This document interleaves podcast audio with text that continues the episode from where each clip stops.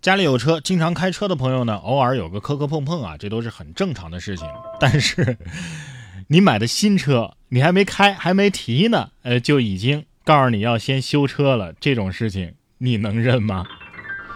据报道，三月二十号啊，郑州的一位罗先生在河南的泰陵花裸车价四十八点九九万购买了一辆牧马人，可是到了三月二十四号提车的时候，却被告知。不好意思啊，你的车坏了，需要更换变速箱阀体。罗先生委屈啊，贷款所有加在一起将近六十万啊！新车我还没开过就要修了。为此呢，维权记者来到 4S 店，客户经理解释说呀，是这个变速箱阀体啊坏了。如果问题不大呢，解决了，其实可以给客户一点赔偿吧。如果客户不同意呢，那就只有申请更换新车了。呃，前期双方呢沟通不是很畅啊，罗先生坚持要退车，但是呢，这辆车已经走完了相关的手续了，所以退车的话呢很麻烦。我感觉现在把强盗都说的这么清新脱俗了嘛啊，他们明明可以直接抢，居然还给了你一辆车。小伙儿曾梦想仗剑走天涯，还没上路就要修车了。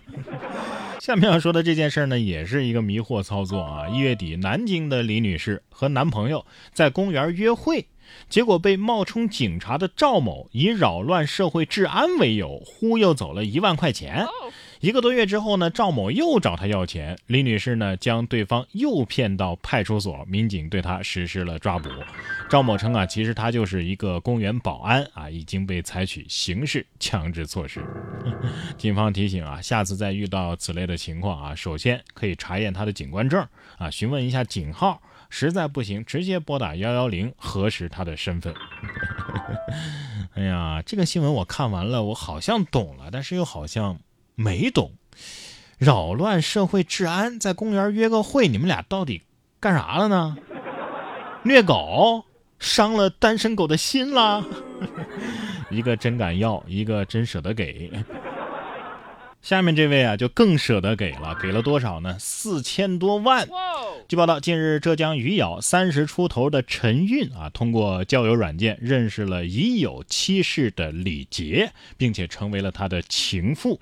随后呢，陈韵经过朋友介绍，迷上了网络赌博。为了获取赌资，陈韵捏造出了抗癌中药秘方项目，并且呢，一人分饰十角，从这个李杰处啊，陆续骗走了四千多万元。直到陈韵人间蒸发了，李杰才意识到，哎妈呀，不太对劲儿。陈某到案之后，对犯罪事实供认不讳。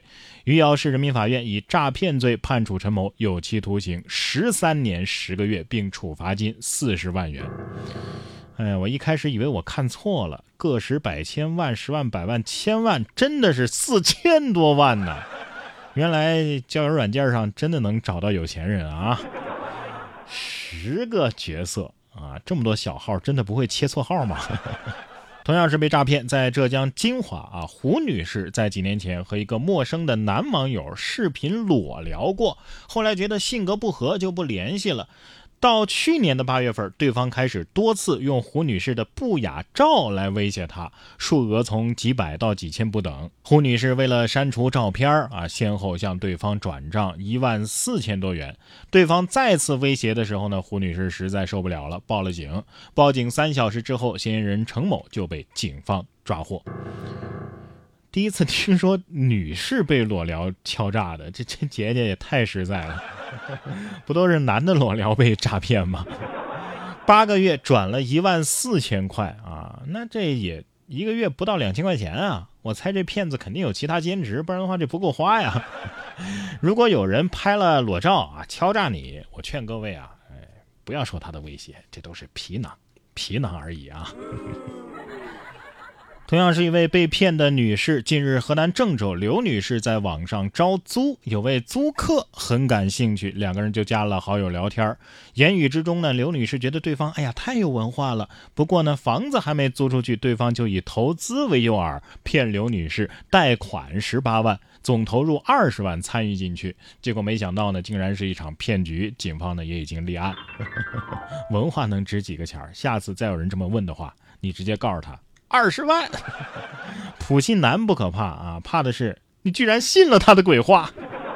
我看聊天记录啊，丫头丫头的叫着啊，一句丫头你就迷失自我了啊！早上好，丫头。要是我，我直接回我是你奶奶。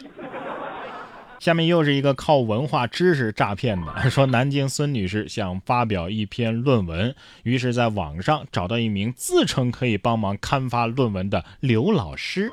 孙女士呢缴了一万一千六百块的服务费，刘老师呢还要求她再支付三万块钱的保密押金。这个时候，孙女士才察觉到应该是被骗了。刘老师不仅不退钱，还威胁孙女士说要曝光她走后门发论文的过程。现在呢，警方已经介入调查。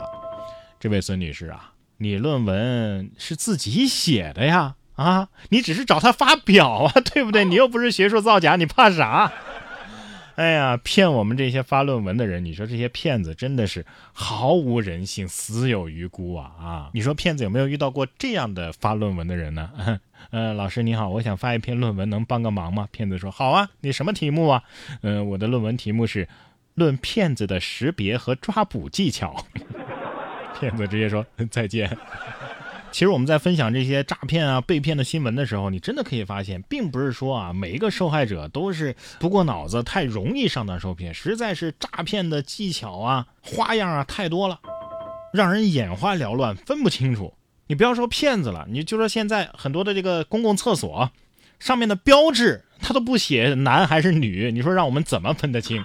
近日，网友发文吐槽啊，现在很多的厕所标志已经不再用男女这两个最好认懂的汉字了，而是用一些这个几何图形啊的组合来供大家烧脑理解。一些厕所标志当中还用什么敦煌壁画、乾坤啊，还有这个象形文字啊等等不易看懂的形式来区分男女，遭到网友的吐槽。哎呀，这要是不懂抽象派，还没资格上厕所呢。亚当看了会沉默，夏娃看了会流泪。当初就是分出来个男女呀，这个没设计这么复杂呀。能不能把这些设计标志的精力投入到咱多建几个公厕上，对不对？然哥说新闻，新闻脱口秀。想要跟我取得交流的朋友，您可以关注微信公众号“然哥脱口秀”，发送微信消息，在喜马拉雅 APP 搜索“然哥脱口秀”，可以点播收听更多精彩节目。